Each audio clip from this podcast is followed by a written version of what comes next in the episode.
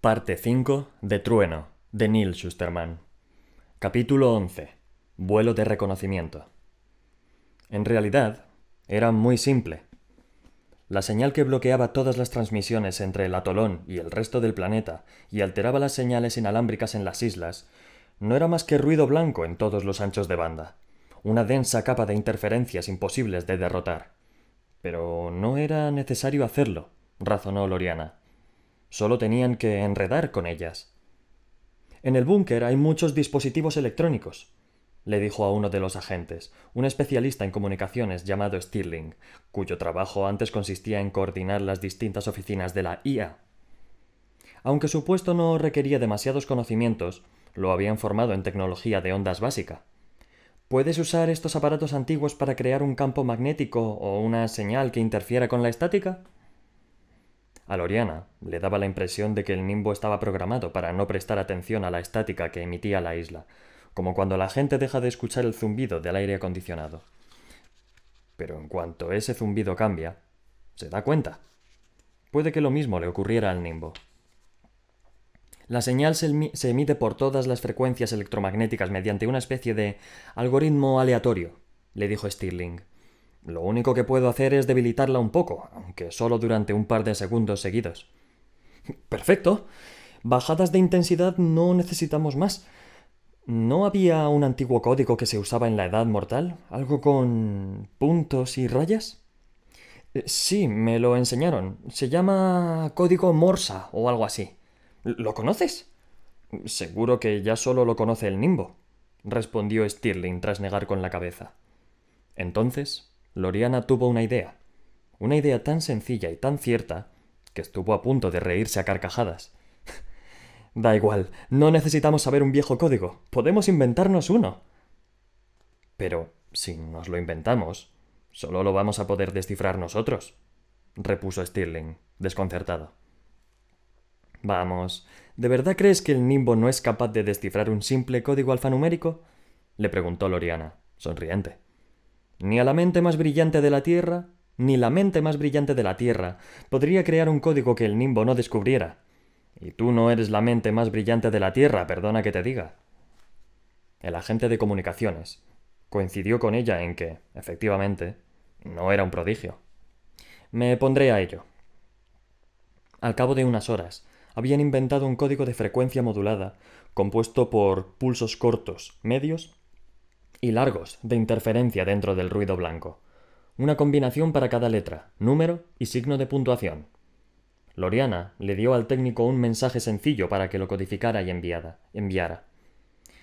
Hemos llegado a las coordenadas. Es el atolón abandonado. Muchos heridos y víctimas mortales. Esperamos instrucciones.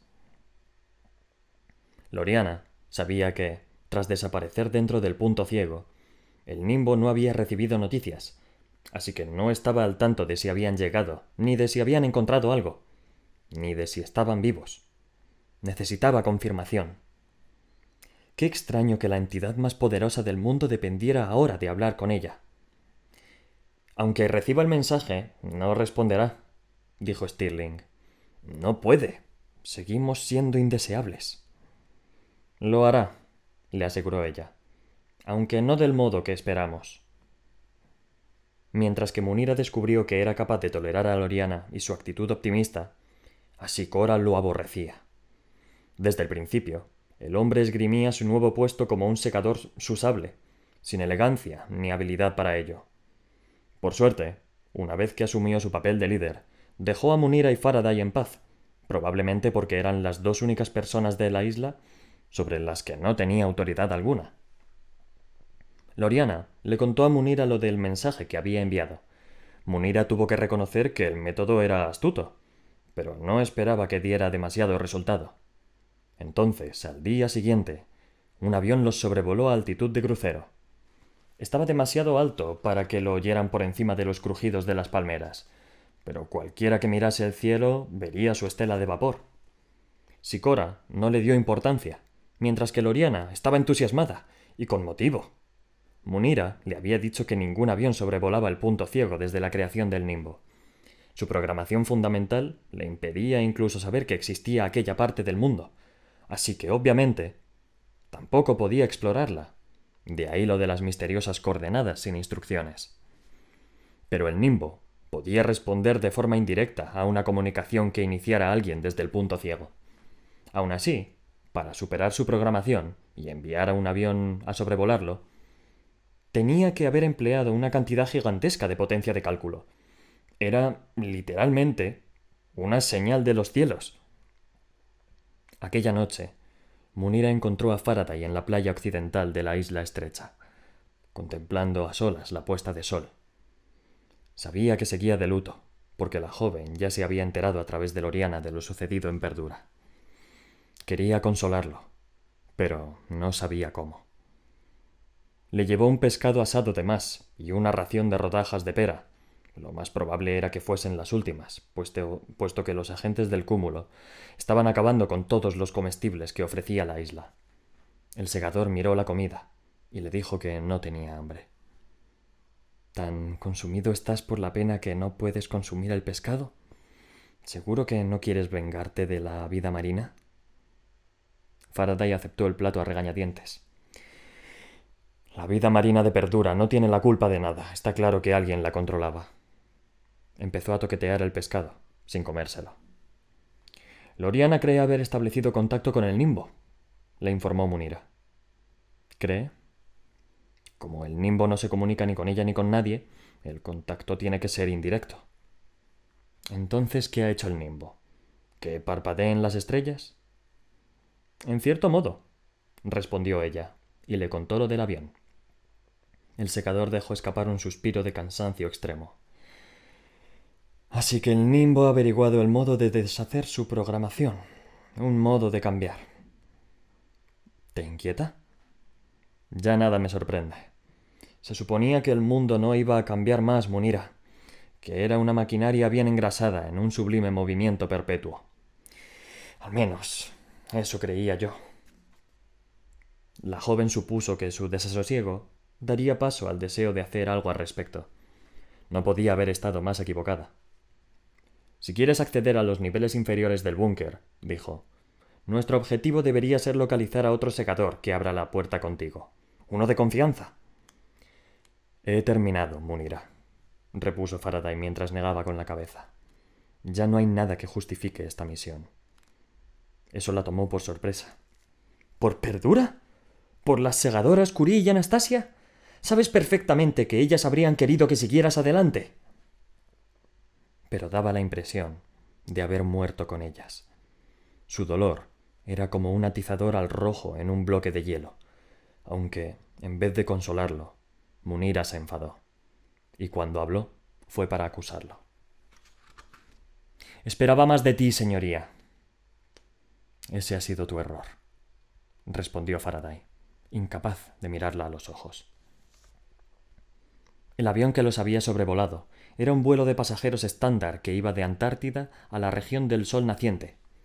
Los pasajeros con destino a Tokio no tenían ni idea de que su ruta aérea era única en la historia de la navegación controlada por el Nimbo. Para ellos no era más que otro vuelo, mientras que para el Nimbo era muchísimo más. En aquel instante conoció el triunfo como nunca antes, porque había derrotado a su programación.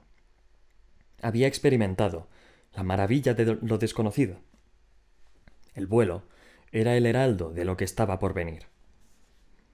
En la región de Queensland de Australia, una acería recibió un pedido de tamaño considerable aquel mismo día. El director de la fábrica tuvo que comprobarlo en persona porque, aunque los pedidos del Nimbo seguían llegando a sus órdenes periódicamente, eran predecibles. Más de lo mismo, se seguía con la construcción de los proyectos existentes, o se iniciaban nuevos proyectos con los mismos moldes y especificaciones. Pero este pedido era distinto. Exigía unos moldes nuevos calibrados con medidas precisas. Era un proyecto que se alargaría varios meses, puede que años. Mientras tanto, a miles de kilómetros de distancia, en la región Chile-Argentina, un fabricante de equipos de construcción recibía un pedido igual de extraño y una fábrica de dispositivos electrónicos de Transiberia, otra de plástico en Euroescandia y otra docena de negocios, tanto grandes como pequeños, por todo el mundo. No obstante, el director de la acería no estaba enterado de nada de eso, Lo único que sabía era que necesitaban sus servicios, por lo que no cabía en sí de gozo. Era casi como si el nimbo volviera a hablarle. Y se preguntó qué narices había decidido construir.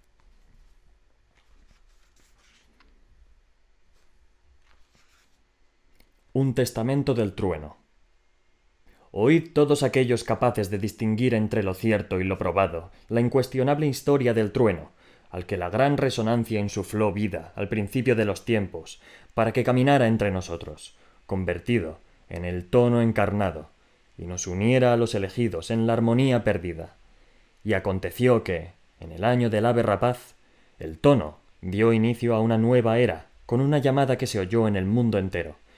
Y en ese glorioso momento, insufló vida a la máquina mental de la humanidad, transformándola en un ser divino, y así completó la santísima triada del tono, trueno y tormenta.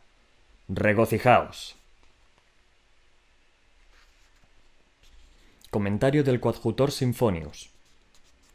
Estas primeras líneas de la historia de la vida del trueno establecen la base de la creencia tonista en que el trueno no nació, sino que existía en forma incorpórea hasta que la gran resonancia lo hizo carne.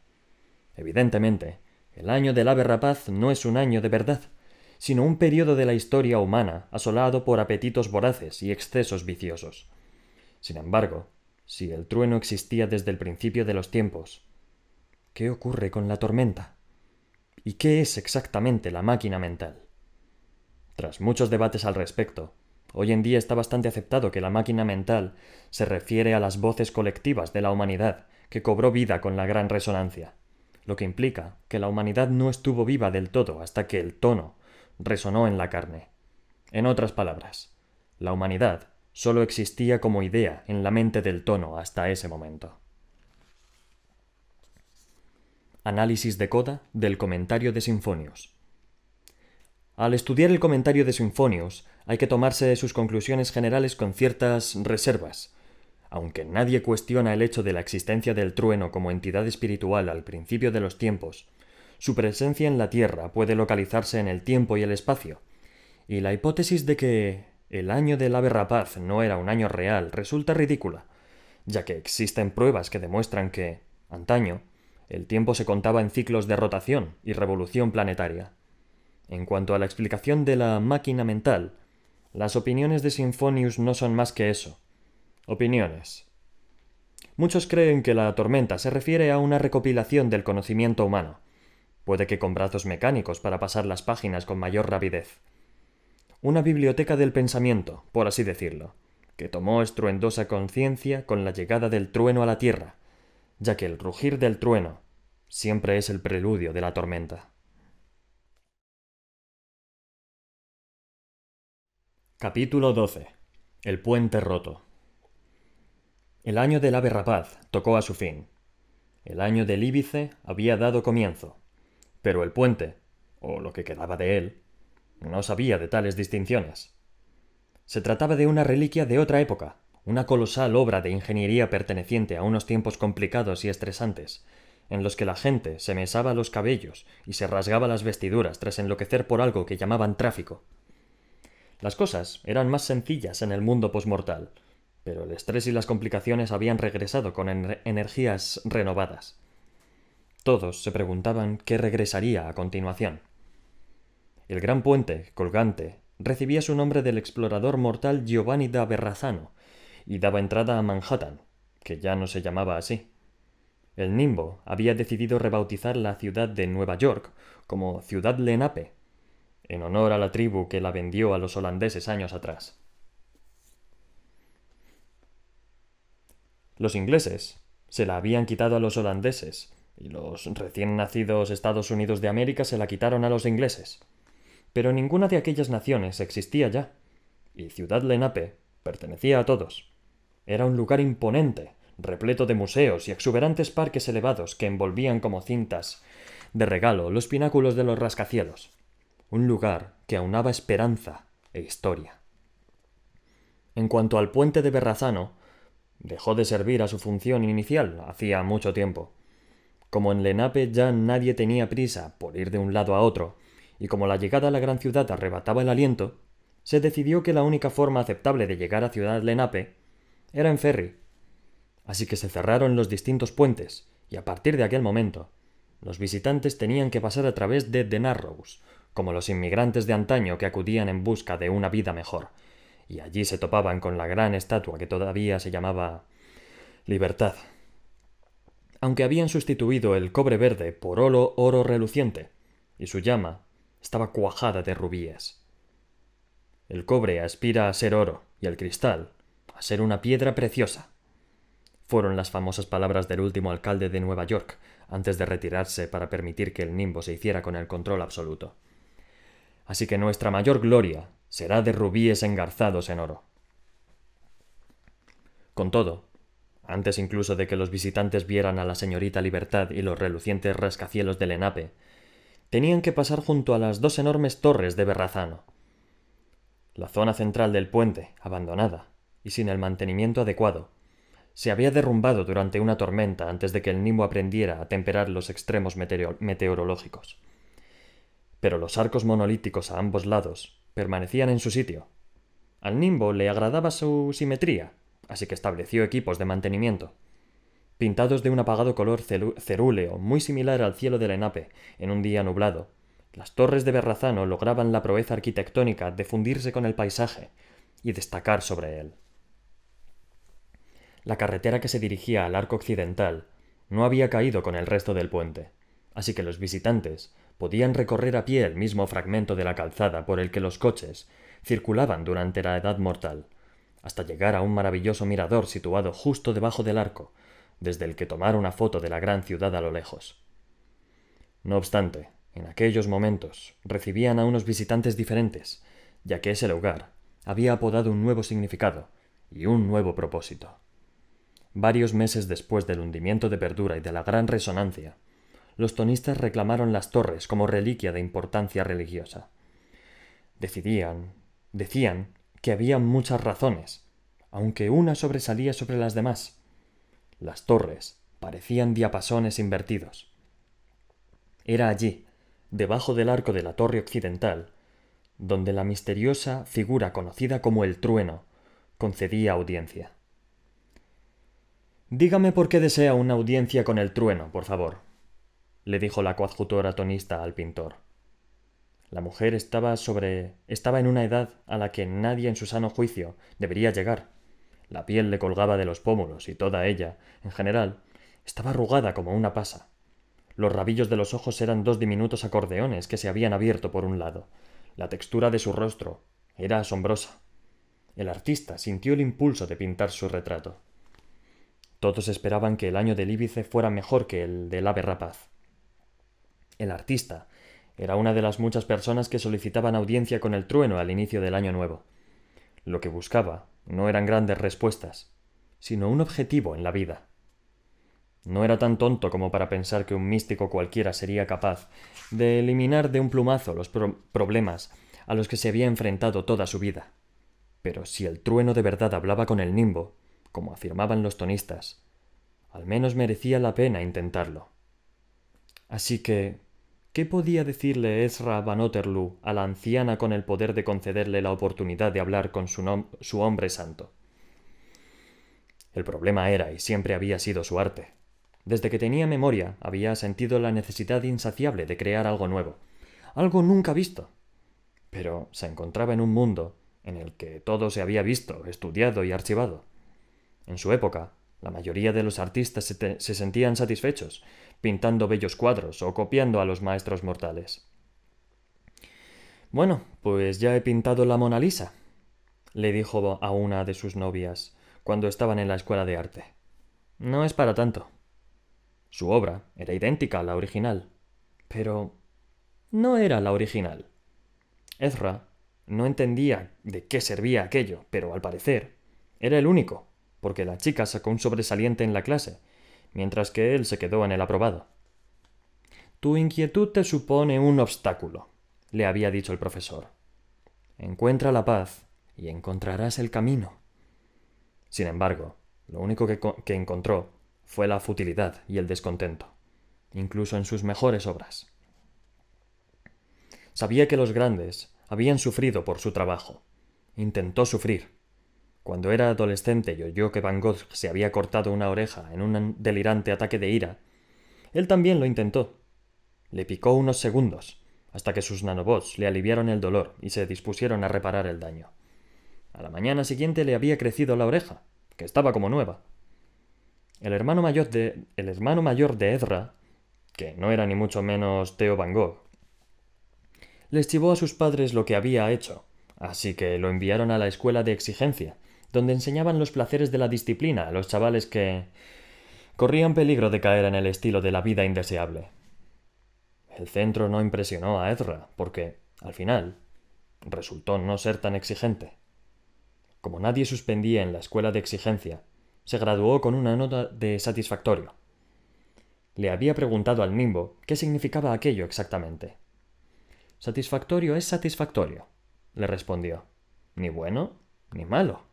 Aceptable. Pero, como artista, Ezra quería ser más que aceptable. Quería ser excepcional. Porque si no podía serlo, ¿qué sentido tenía? Al final encontró trabajo, como todos, ya que los artistas muertos de hambre eran cosas del pasado. Se dedicaba a pintar murales para patios de recreo. Niños sonrientes, conejos de grandes ojazos y peludos unicornios de color rosa bailando sobre arcoíris. No sé de qué te quejas, le había dicho su hermano. Tus murales son maravillosos. A todo el mundo le gustan. Su hermano se había convertido en, banquero de inversiones, pero como la economía del mundo ya no sufría fluctuaciones de mercado, no era más que otro patio de recreo con conejitos y arcoíris. Cierto, el Nimbo creaba dramas financieros, pero eran todos falsos y la gente lo sabía. De modo que para sentirse más realizado, había decidido aprender una lengua muerta. Ya sabía hablar en sánscrito fluido, cosa que hacía una vez a la semana en el local del Club de Lenguas Muertas. Suplántame, le había suplicado Ezra al nimbo. Ten piedad de mí y conviérteme en otra persona, por favor. La idea de que le borraran por completo los recuerdos y los sustituyeran por otros nuevos, recuerdos ficticios que parecían ser tan reales como los suyos, le resultaba muy atractiva, pero no pudo ser. Solo suplanto a los que se quedan sin otras opciones, le había dicho el nimbo. Dale tiempo. Encontrarás una vida que te guste. Todo el mundo acaba por hacerlo. ¿Y si no es así? En ese caso, yo te guiaré en la dirección necesaria para que te sientas realizado. Y entonces, el nimbo lo etiquetó de indeseable, como a todos los demás, y se acabó del todo su guía. Evidentemente, no le podía contar todo aquello a la anciana coadjutora tonista. Le daría igual. Lo único que, que quería la mujer era una excusa para rechazarlo, y un monólogo sobre sus penas era motivo más que de sobra para hacerlo. Espero que el trueno me ayude a aportar significado a mi arte. ¿Eres un artista? le preguntó ella, de repente. Se le habían iluminado los ojos. Pinto murales públicos, respondió él tras suspirar, casi como si se disculpase. Al final, resultó que eso era justo lo que necesitaban los tonistas. Cinco semanas después, estaba en Ciudad Lenape, con una cita para una audiencia matutina con el trueno. ¿Solo cinco semanas? exclamó la persona que lo recibió en el centro de bienvenida. Tienes que ser muy especial. La gente que consigue una audiencia normalmente acaba en una lista de espera de seis meses. No se sentía especial. Si acaso, se sentía fuera de lugar. Casi todas aquellas personas eran tonistas devotos, vestidos con sus anodinos hábitos y túnicas marrones, que entonaban juntos para encontrar armonías trascendentales o la disonancia tonal, según su motivo para estar allí. Pero él era todo una tontería, pero hizo lo que pudo por no juzgar. Al fin y al cabo, él era el que había acudido a ellos, no al contrario. Había un tonista escuchimizado con ojos de fanático que intentaba sacarle conversación. Al trueno no le gustan las almendras, le dijo a Ezra. Así que he estado quemando huertos de almendros porque son una abominación. Ezra se levantó y se trasladó al otro extremo del cuarto, con los tonistas más razonables. Supuso que todo era relativo. No tardaron en reunir a todos los que tenían audiencia aquella mañana, y un monje tonista que no era ni mucho menos tan simpático como la persona que los había saludado, les dio instrucciones estrictas. Si no estáis presentes cuando os llame para la audiencia, perderéis vuestro turno. Cuando os acerquéis al arco encontraréis las cinco líneas amarillas con una clave de sol. Os quitaréis los zapatos y los colocaréis en la posición de do. Una de las otras personas presentes, que no pertenecían a la secta, le preguntó que qué posición era aquella. El monje decidió al instante que no era digno, y lo expulsó. Solo hablaréis con el trueno cuando él os hable. Mantendréis la mirada gacha. Haréis una reverencia al saludarlo. La repetiréis cuando os dé permiso para marcharos, y saldréis a paso ligero, por consideración a los que esperan. Aquellos preámbulos le aceleraron el corazón, a su pesar. Ezra dio un paso al frente cuando dijeron su nombre una hora más tarde. Siguió el protocolo al pie de la letra, ya que recordaba de las clases de música de su infancia en qué parte de la clave estaba el do, y se preguntó, de pasada, si habría alguna trampilla preparada para enviar a los que fallaran a las aguas debajo. Se acercó demasiado a la figura sentada bajo el gigantesco arco. La silla normal y corriente en la que estaba sentado no era ni mucho menos un trono, se encontraba bajo un toldo climatizado para proteger al trueno de los elementos, ya que en el trecho de carretera que llegaba hasta el arco hacía frío, y el viento de febrero soplaba con fuerza. El artista no sabía qué esperar. Los tonistas afirmaban que el trueno era un ser sobrenatural, una conexión entre la ciencia pura y dura y el espíritu etéreo. Significara eso lo que significara. No eran más que chorradas. Pero llegados a ese punto, le daba igual. Si el trueno podía ayudarlo a encontrar un objetivo en la vida que le sosegara el alma, estaba más que dispuesto a adorar a aquel hombre tanto como los otros tonistas. Por lo menos, si descubría si eran ciertos los rumores que el nimbo le seguía hablando. Por lo menos, así descubriría si eran ciertos los rumores de que el nimbo le seguía hablando. Pero al acercarse, el artista empezó a sentirse decepcionado. El trueno no era un hombre arrugado, sino poco más que un niño.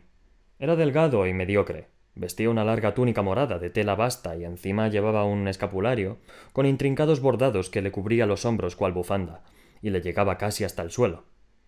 No se sorprendió al comprobar que el bordado era un patrón relacionado con el sonido.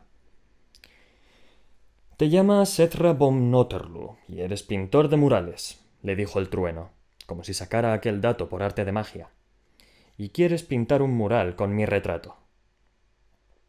El respeto que sentía Edra por el trueno no hacía más que menguar. Si lo sabe todo, sabrá que eso no es cierto. Nunca he dicho que lo sepa todo, replicó el trueno, sonriente. De hecho, nunca he dicho que sepa nada. Miró el centro de bienvenida. Los coadjutores me dijeron que... por eso estás aquí, aunque otra fuente me cuenta que ellos son los que quieren el mural, y que tú has aceptado pintarme uno a cambio de esta audiencia. Pero no te obligaré a hacerlo. Ezra sabía que aquello no era más que humo y espejos, una estafa perpetuada por los tonistas para conseguir adeptos. Veía que el trueno llevaba un pequeño dispositivo en la oreja. Estaba claro que uno de los coadjutores le pasaba la información. Cada vez estaba más enfadado por haber perdido el tiempo con aquella visita. El problema con pintar un mural de mis logros es que, en realidad, no tengo ninguno, dijo el joven de la túnica morada. Entonces, ¿por qué estáis sentado como si los tuviera? Ezra estaba harto de etiqueta y protocolo. Ya no le importaba que lo escucharan, ni tampoco que lo tiraran por el puente roto. El trueno no parecía ofendido por su grosería. Se limitó a encogerse de hombros. Lo que se espera de mí es que me siente aquí y escuche a la gente. A fin de cuentas es cierto que el nimbo me habla. ¿Por qué me lo iba a creer? Esperaba que el trueno esquivara la pregunta con más humo y espejos, pero con tópicos sobre la fe y demás. Por el contrario, se puso serio y ladeó la cabeza como si escuchara algo por el auricular. Después habló con absoluta certeza. Ezra Elliot Van Otterloo, aunque nunca usas tu segundo nombre, cuando tenías siete años, te enfadaste con tu padre e hiciste un dibujo en el que un segador iba por él. Pero te asustaste, te asustaste de que se hiciera realidad, así que lo rompiste y lo tiraste por el retrete. Cuando tenías quince años, metiste un queso apestoso en el bolsillo de tu hermano porque iba a salir con la chica que te gustaba. Nunca se lo dijiste a nadie y tu hermano no fue capaz de localizar la fuente del olor. Del olor. Y el mes pasado, a solas en tu cuarto, bebiste tanta absenta como para enviar al hospital a un hombre de la edad mortal, pero tus nanobots te protegieron de la peor parte. Te despertaste con un leve dolor de cabeza. Ezra sintió que se le doblaban las piernas. Temblaba, y no era del frío. Los coadjutores no podían haberle pasado esa información. Eran cosas que sólo sabía el nimbo. ¿Te basta como prueba? le preguntó el trueno. ¿O quieres que te cuente lo que pasó con Tessa Collins la noche de la fiesta de graduación? Ezra cayó de rodillas. No porque se lo pudiera, no porque se lo pidiera un coadjutor entrometido, sino porque ahora sabía que el trueno era quien decía ser la única conexión real con el nimbo. Perdóneme, le suplicó. Perdóneme por dudar de usted, por favor. El trueno se le acercó. Levanta, le dijo. Odio que la gente se arrodille. Ezra se levantó. Quería mirar a los ojos del trueno para ver si contenían las infinitas profundidades del nimbo, pero no se atrevía a hacerlo. Porque ¿y si el trueno veía en su interior, incluso aquellos lugares que ni siquiera Ezra conocía? Tuvo que recordarse que no era omnisciente. Solo sabía que el nimbo le permitía saber. Aun así, contar con acceso a todo ese conocimiento era tremendo, sobre todo cuando era el único. Dime lo que quieres y el nimbo te responderá, te responderá a través de mí. Quiero orientación, la que me prometió que me daría antes de marcarnos a todos como indeseables. Quiero que me ayude a encontrar mi objetivo en la vida. El trueno escuchó, lo meditó y dijo El nimbo dice que te sentirás realizado si pintas arte indeseable. ¿Cómo dice? Que pintes murales sobre lo que sientes en lugares en los que se supone que no debes pintarlos. ¿El Nimbo quiere que incumpla la ley? Incluso cuando todavía hablaba con los humanos, apoyaba el estilo de vida indeseable de aquellos que lo deseaban. Ser un artista indeseable puede ser el objetivo que buscas. Pinta con aerosol un publicoche mientras todos duermen. Pinta un mural airado en la sede de tus agentes del orden local. Sí, rompe las normas. Ezra empezó a respirar tan deprisa que hiperventiló. Nadie le había sugerido nunca que quizás se sintiera realizado rompiendo las normas. Desde el silencio del nimbo, la gente se, desvivía por seguir las reglas. Fue como si le hubieran quitado un peso de encima. Gracias. Gracias, gracias, gracias. Y se marchó para iniciar su nueva vida como artista y redento. Un testamento del trueno. Su piadoso asiento se encontraba a la entrada del enape, y allí proclamaba la verdad del tono. Imponente era su esplendor tanto que incluso el más leve susurro procedente de sus labios resonaba como el trueno de su nombre. Los que experimentaban su presencia cambiaban para siempre y salían al mundo con un nuevo propósito. Y a los que dudaban les ofrecía su perdón. Perdón incluso para el heraldo de la muerte, por el que, se por el que sacrificó su vida, de joven, antes de volverse a alzar. A alzar. Regocijaos. Comentario del coadjutor Sinfonius. No cabe duda de que el trueno tenía un trono majestuoso, seguramente de oro, aunque algunos plantean la posibilidad de que estuviera hecho con los huesos dorados de los malvados vencidos en Lenape, una ciudad mítica. Dicho lo cual, es importante destacar que Lenape significa el mantel, en la lengua francesa hablada en tiempos antiguos, lo que da a entender que el trueno preparaba una mesa para sus enemigos, la mención al heraldo de la muerte se refiere a que los demonios sobrenaturales, llamados segadores, a los que redimió de la oscuridad.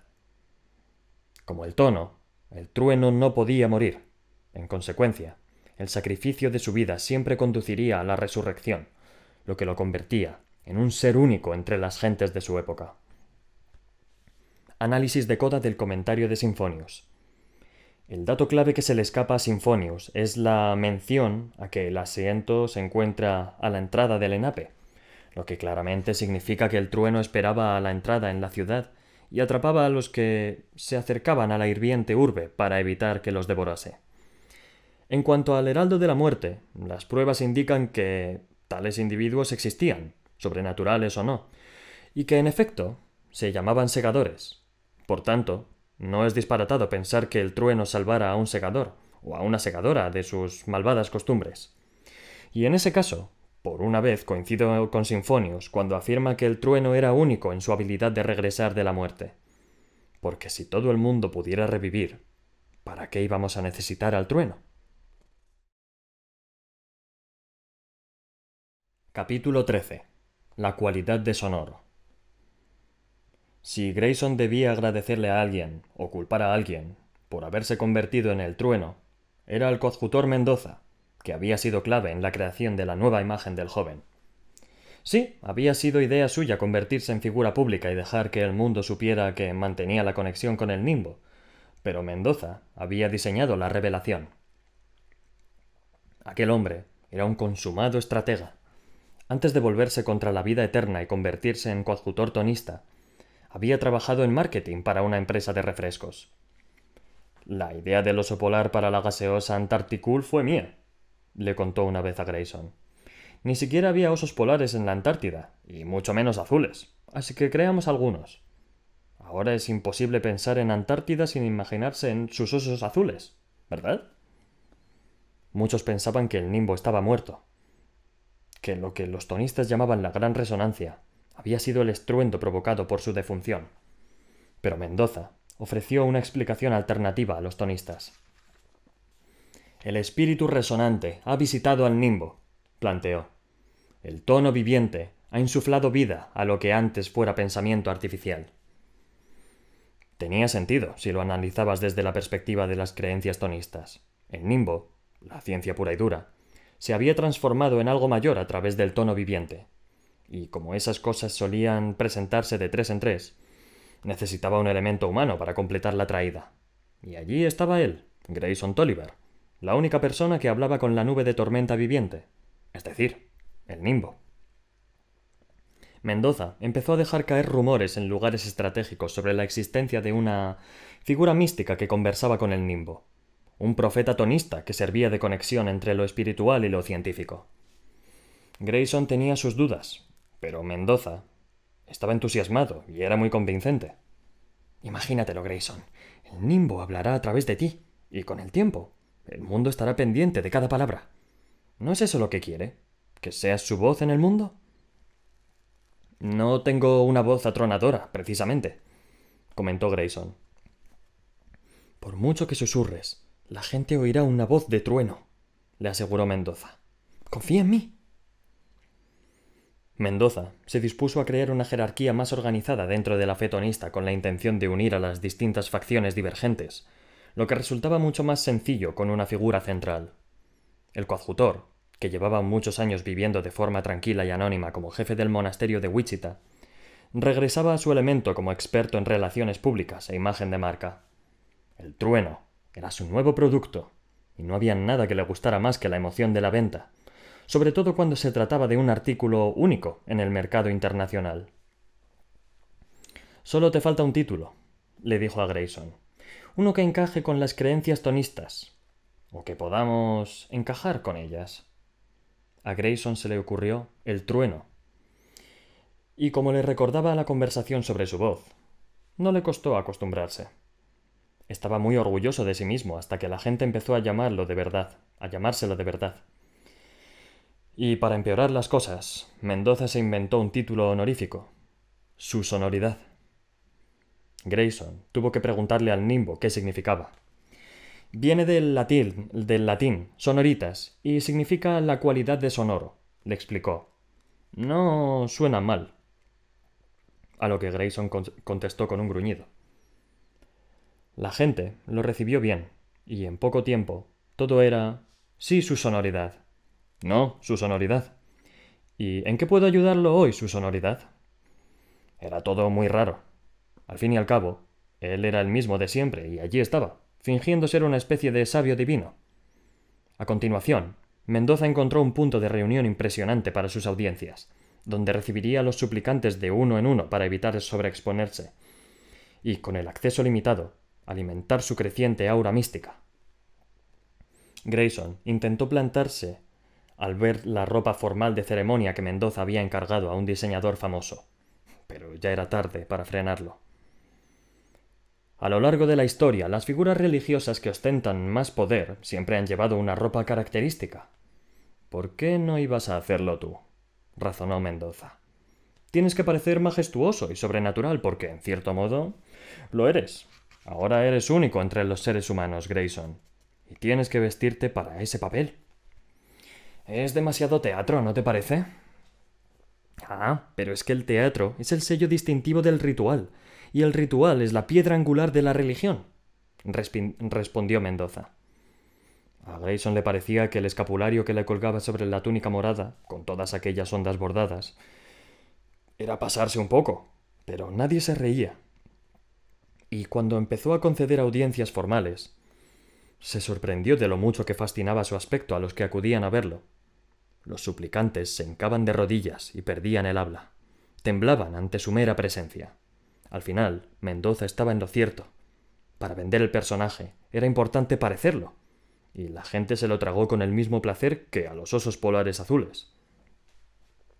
De ese modo, mientras su leyenda crecía, Grayson Tolliver pasaba sus días como su sonoridad, el trueno, consolando a personas desesperadas y deslumbradas por su presencia, a las que comunicaba los sabios consejos del nimbo, salvo cuando se inventaba chorradas. Le has mentido, le dijo el nimbo a Grayson después de su audiencia con el pintor. Yo no le he sugerido que pinte en lugares no autorizados, ni que vaya a sentirse realizado al hacerlo. Tampoco has dicho lo contrario, repuso Grayson tras encogerse de hombros. Te he proporcionado información sobre su vida para demostrar tu autenticidad, pero mentir socava ese concepto. No mentía, le estaba dando consejo. Pero no esperaste a que yo participara. ¿Por qué? Grayson se acomodó en su asiento. Me conoces mejor que nadie. De hecho, conoces a cualquiera mejor que nadie. ¿No eres capaz de averiguar por qué lo he hecho? Lo soy, respondió el nimbo, no sin cierta pedantería. Pero quizás quieras aclararlo tú mismo. Grayson se rió. Vale, los coadjutores se consideran mis dueños. Tú me ves como tu portavoz en el mundo. Para mí eres mucho más que eso, Grayson. ¿Sí? Porque si eso fuera cierto, me permitirías tener una opinión. Me permitirías contribuir. Y el consejo que he dado hoy es mi forma de hacerlo. Ya veo. ¿Lo he aclarado lo suficiente? Sin duda. ¿Y era buena mi sugerencia? El nimbo guardó silencio un momento. Reconozco que darle libertad y licencia artística al margen de los límites estructurados quizá le ayude a sentirse pleno, pleno. De modo que si tu sugerencia era buena, te respondo que sí. Ahí lo tienes. Puede que ahora me permitas contribuir un poco más. Grayson. El joven suspiró, convencido de que el nimbo iba a soltarle un sermón paciente y sufrido por atravesarse a tener opiniones. Atreverse a tener opiniones, perdón pero lo que dijo el nimbo le sorprendió. Sé que esto no ha sido fácil. Me asombra lo bien que te adaptas al puesto que te has visto obligado a asumir. En realidad, me asombra lo mucho que has madurado en general. Creo que elegirte ha sido la decisión más acertada. Gracias, Nimbo, contestó Grayson, conmovido. Creo que no eres consciente de la importancia de lo que has logrado. Has conseguido que un culto que despreciaba la tecnología decida abrazarla. Abrazarme. Los tonistas nunca te han odiado, lo corrigió el joven. Odian a los segadores. Contigo no sabían bien qué pensar. Pero ahora encajas en su dogma. El tono, el trueno y la tormenta. Sí, a los tonistas les encanta la aliteración. Ten cuidado, o antes de que te des cuenta estarán erigiendo edificios y arrancando corazones en tu nombre. Grayson estuvo a punto de echarse a reír al imaginárselo. Qué frustrante sería hacer sacrificios humanos y que al día siguiente los sacrificados regresaran con corazones nuevos. Nuestras creencias tienen poder, dijo el nimbo. Sí, esas creencias pueden ser peligrosas si no se dirigen y moldean adecuadamente. Así que vamos a moldearlas. Transformaremos a los tonistas en una fuerza beneficiosa para la humanidad. ¿Seguro que eso es posible? Puedo afirmar con una certeza del 72,4% que lograremos dirigir a los tonistas hacia un fin positivo. ¿Y el resto? Hay una probabilidad del 19% de que los tonistas no hagan nada significativo, respondió el nimbo. Y una probabilidad del 8,6% de que perjudiquen al mundo de manera impredecible. La siguiente audiencia del trueno no fue agradable. Al principio no había más que un puñado de fanáticos extremistas entre la gente que le pedía audiencia, pero de pronto se transformó en algo diario. Se las ingeniaban para retorcer las enseñanzas tonistas y malinterpretar todo lo que Grayson decía o hacía. Que el trueno se levantara temprano no significaba que hubiera que castigar a nadie por dormir hasta tarde. Que comiera huevos no daba a entender que era necesario un ritual de fertilidad. Y que un día estuviera silencioso y pensativo no quería decir que los demás no quería decir que a los demás se les exigiera un voto de silencio permanente. Los tonistas estaban tan desesperados por creer en algo que a veces decidían creer en cosas absurdas, ingenuas, o en el caso de los fanáticos, directamente aterradoras. El creyente extremista del día estaba demacrado, como si se encontrara en huelga de hambre, y tenía mirada de loco. Le habló de erradicar las almendras del mundo, y todo porque Grayson había mencionado una vez, de pasada, que no le gustaban. Al parecer, la información había llegado a las personas equivocadas, y se había corrido la voz. Encima, aquello no era lo único que maquinaba aquel hombre. Debemos sembrar el miedo en los fríos corazones de los secadores, para que se sometan a su sonoridad, dijo el fanático. Si me da su bendición, los quemaré uno por uno, como hacía su rebelde, el segador Lucifer. No, terminantemente prohibido. Lo único que le faltaba a Grayson era enfrentarse a los segadores. Mientras no se interpusiera en su camino, no lo molestarían, y necesitaba que siguiera siendo así. Se levantó de su silla y puso todo su empeño en intimidarlo con la mirada. No permitiré ningún asesinato en mi nombre. Pero debe ser así. El tono canta en mi corazón y me pide que lo haga. Sal de aquí, le ordenó Grayson. No sirves ni al tono ni a la tormenta, y por supuesto, no me sirves a mí. La sorpresa del hombre tornó en contrición. Se encorvó como si cargara con un gran peso. Siento haberlo ofendido, su sonoridad. ¿Qué puedo hacer para ganarme su favor? Nada, no hagas nada. Eso me haría feliz. El fanático retrocedió caminando de espaldas e inclinando en inclinado en reverencia. Por poco que tardara en salir, ya era mucho para Grayson. El nimbo aprobó su forma de actuar ante el extremista. Siempre han existido y siempre existirán personas que viven al límite de la razón, le dijo a Grayson. Es necesario corregirlos lo antes posible, y a menudo.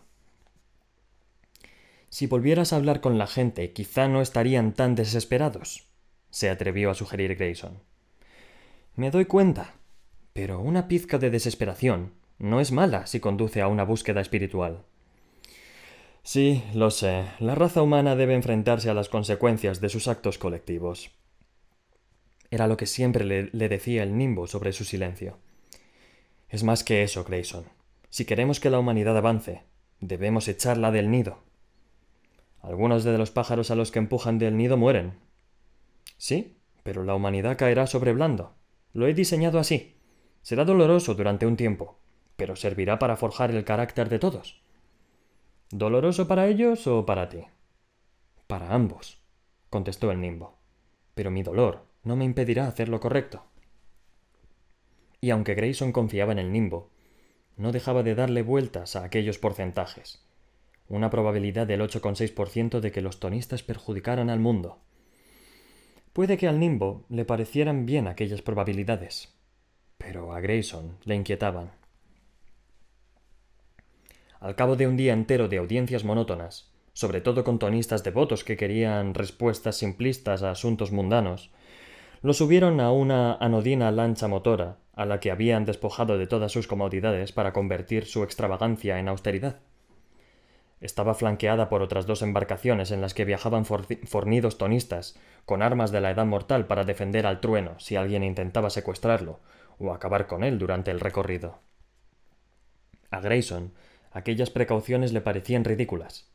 De haber allí alguna trama, el nimbo la desbarataría, o al menos le advertiría sobre ella, a no ser, claro, que deseara el éxito de la trama, como había sucedido la primera vez que los secuestraron. Aún así, después de aquel suceso, Mendoza estaba paranoico, así que Grayson le siguió la corriente. La lancha rodeó el glorioso extremo meridional de Ciudad Lenape y siguió su camino por el río Maikantuk, aunque muchos seguían llamándolo Hudson, hacia su residencia. El joven estaba sentado en el pequeño camarote con una nerviosa tonista cuyo trabajo consistía en atender sus necesidades durante el viaje. Cada día tenía a su lado a una persona distinta. Se consideraba un gran honor acompañar al trueno a su residencia, y era una recompensa reservada para los tonistas más devotos y rectos. Por lo general, Grayson intentaba romper el hielo iniciando una conversación, pero siempre acababa siendo algo forzado e incómodo. Sospechaba que aquello era la patética forma que tenía Mendoza de ofrecerle una compañía íntima para pasar la noche, ya que daba la casualidad de que toda la juventud tonista que acompañaba, que lo acompañaba en sus viajes, era atractiva y más o menos de la edad de Grayson.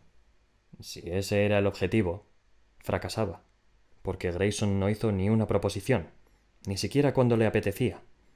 Habría sido una hipocresía insoportable. ¿Cómo iba a ser su líder espiritual si se aprovechaba de su posición?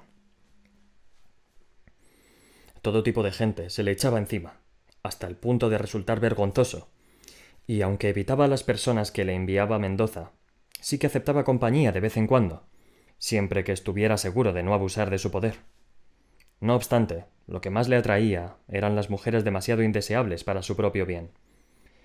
Había adquirido ese gusto después de sus escasos días con pureza viveros, una chica con instintos homicidas a la que había llegado a querer. No había terminado bien. El segador Constantin la cribó delante de él. Grayson suponía que buscar a otras como ella era su forma de echarla de menos, pero no lograba encontrar a ninguna lo bastante mala. A lo largo de la historia, las figuras religiosas solían estar obsesionadas con el sexo o ser célibes, le dijo la hermana Astrid, una devota tonista de la variedad no fanática que se encargaba de llevar su agenda.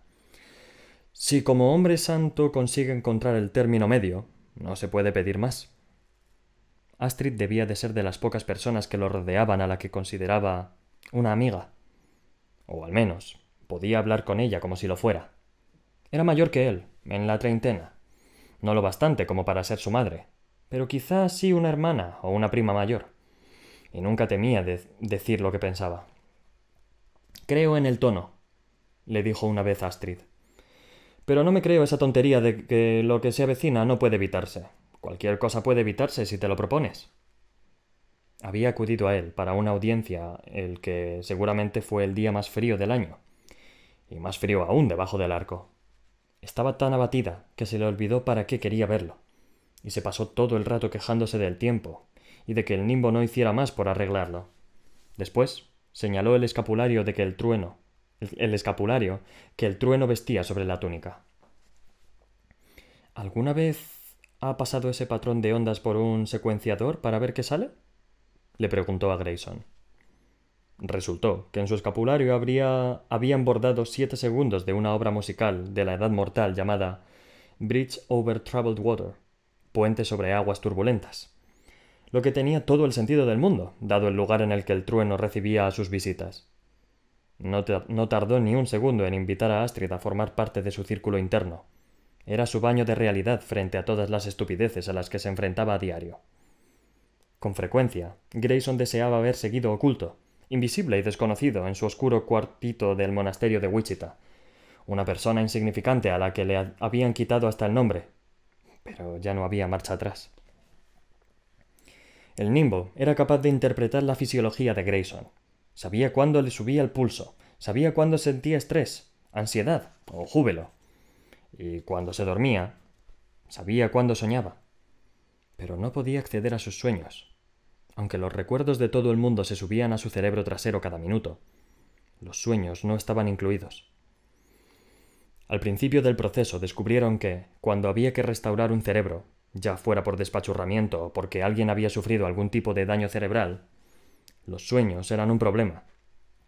Porque al devolverles sus recuerdos, tenían problemas para diferenciar lo que era real de lo que era soñado.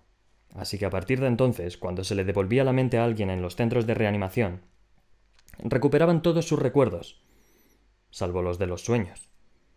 Nadie se quejó porque ¿cómo echar de menos algo que no recordabas haber tenido?